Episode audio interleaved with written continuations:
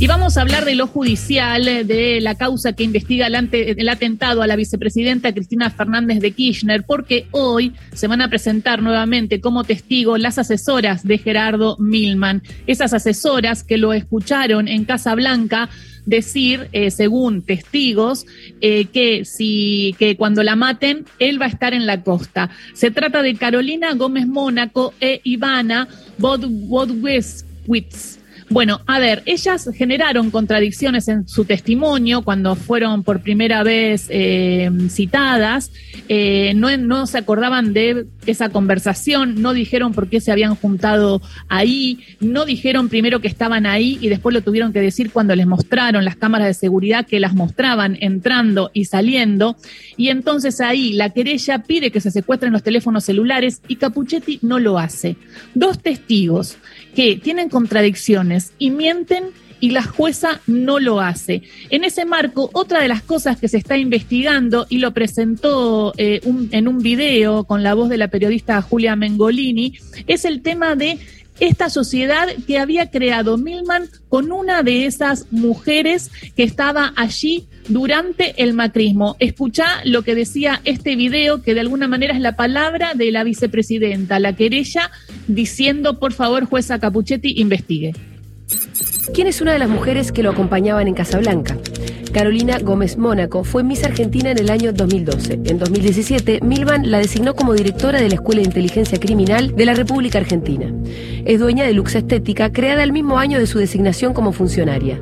Tiene una segunda empresa y otra socia, María Rue, la panelista del programa de Crónica TV, en el que llamativamente aparecieron por primera vez en escena Sabac Montiel y Brenda Uliarte, semanas antes del atentado. Quien está investigando eh, qué es esta estética y qué implica esta sociedad es el titular de inspección de la Inspección General de la Justicia, Ricardo Nissen, que está en línea. Gracias, Ricardo Nissen, por estar del otro lado. ¿Cómo va? Acá Gisela Busaniche te saluda. ¿Qué tal, Gisela? ¿Cómo le va?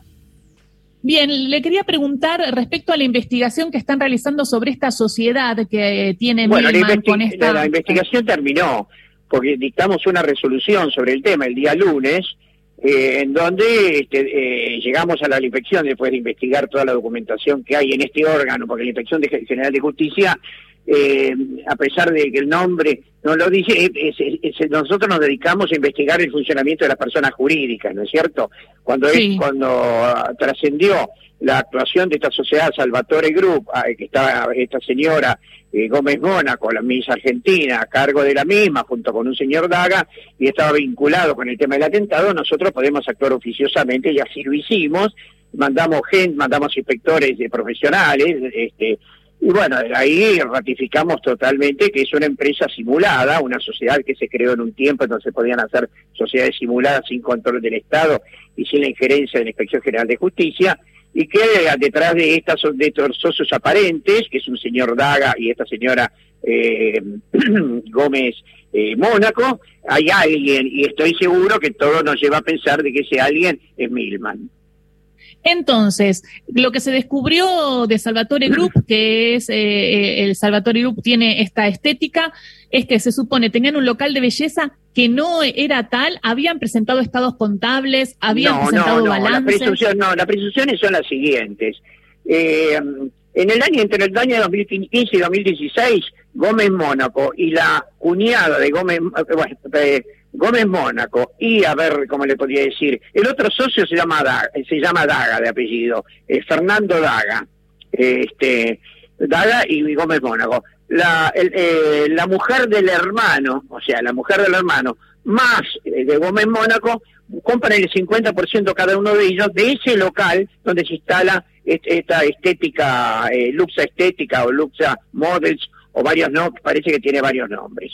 O sea, eso entre el año 2015 y 2016. Después, 2017 se hace la sociedad, en ese, con una sociedad no por acciones simplificadas, que eran sociedades que se crearon de la época macrista, que, bueno, se caracterizaban totalmente por su opacidad y por tenerlas en 24 horas. Esa sociedad no hizo ninguna actividad, ninguna actividad, salvo pagar alquileres en el año 2019, pero no cumplió con ninguna de las obligaciones con inspección. O sea que nosotros no tenemos los balances, no tenemos los libros, no las intimamos a acompañar todo, no acompañaron nada, y toda esa opacidad lleva a la conclusión de que hay un, una, una voluntad de las autoridades, el que está detrás o los que están como socios aparentes, de no cumplir con ninguna información. Lo que, claro, ahora, eh, ahora hay que ver el motivo, ¿no? ¿Para qué se usaría? Y eso ya es parte de la investigación que debería hacer la justicia. La justicia también puede pedirles más información, como ustedes como auxiliares también de la justicia. Claro, porque nosotros cómo terminamos, hacemos toda la investigación, llegamos a la conclusión que, que esta sociedad Salvatore Group es una sociedad absolutamente simulada, y, las acciones simuladas son en principio susceptibles de nulidad, como cualquier acto jurídico. Y nosotros no estamos facultados en la Inspección de Justicia para decretar una nulidad, porque eso es cuestión que le incumbe a los jueces, así que nosotros lo que estamos haciendo es promoviendo una acción de nulidad contra esa sociedad para que este, para disolverla, liquidarla y que el remanente de los bienes ingrese al Estado.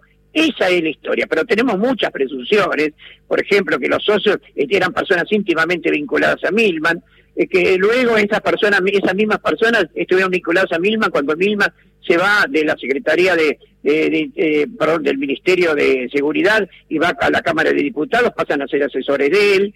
En, fin, hay muchas eh, concordantes y precisas presunciones e indicios que llevan a pensar que todo esto es una gran simulación. Eh, por otro lado, cuando uno no presenta sus papeles a la Inspección de Justicia, cuando es moroso en, la presentación de cinco balances, cuando no rubricaron la mayor parte de sus libros, rubricación digital, bueno, hay un motivo, nadie, nadie deja de hacerlo. Y acá dejaron de hacer todas las obligaciones. Evidentemente la opacidad estaba íncito dentro del funcionamiento de esta sociedad.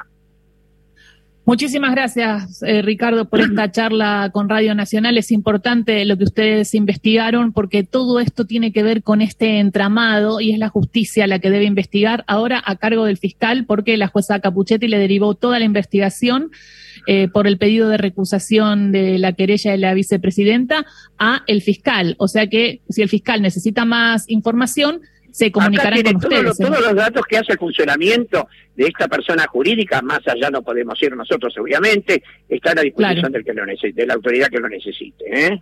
¿Se lo pidió el fiscal ya? O sea, ¿lo tomó el fiscal? Todavía no, pero tomó estado público, así que yo creo que en cualquier momento este, no la va a pedir.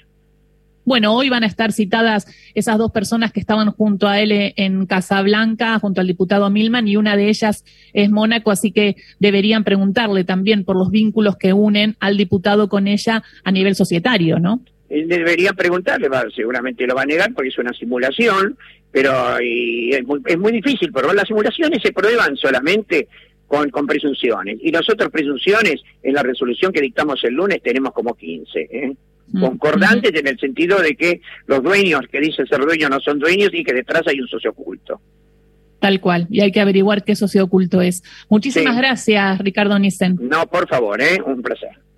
Un placer, ¿eh? Ricardo Nissen, titular de la Inspección General de la Justicia, contando este dato sobre el grupo Salvatore Group, sobre el diputado Milman y esta mujer que estaba junto a él el día que se le escuchó en la Casa Blanca, un día antes del atentado contra la, vicepresidenta, decir de que cuando eh, eh, le pasara eso, él estaría en la costa. Así que todo esto está bajo investigación y me parece que este es un aporte que la Fiscalía debería tomar y seguir investigando.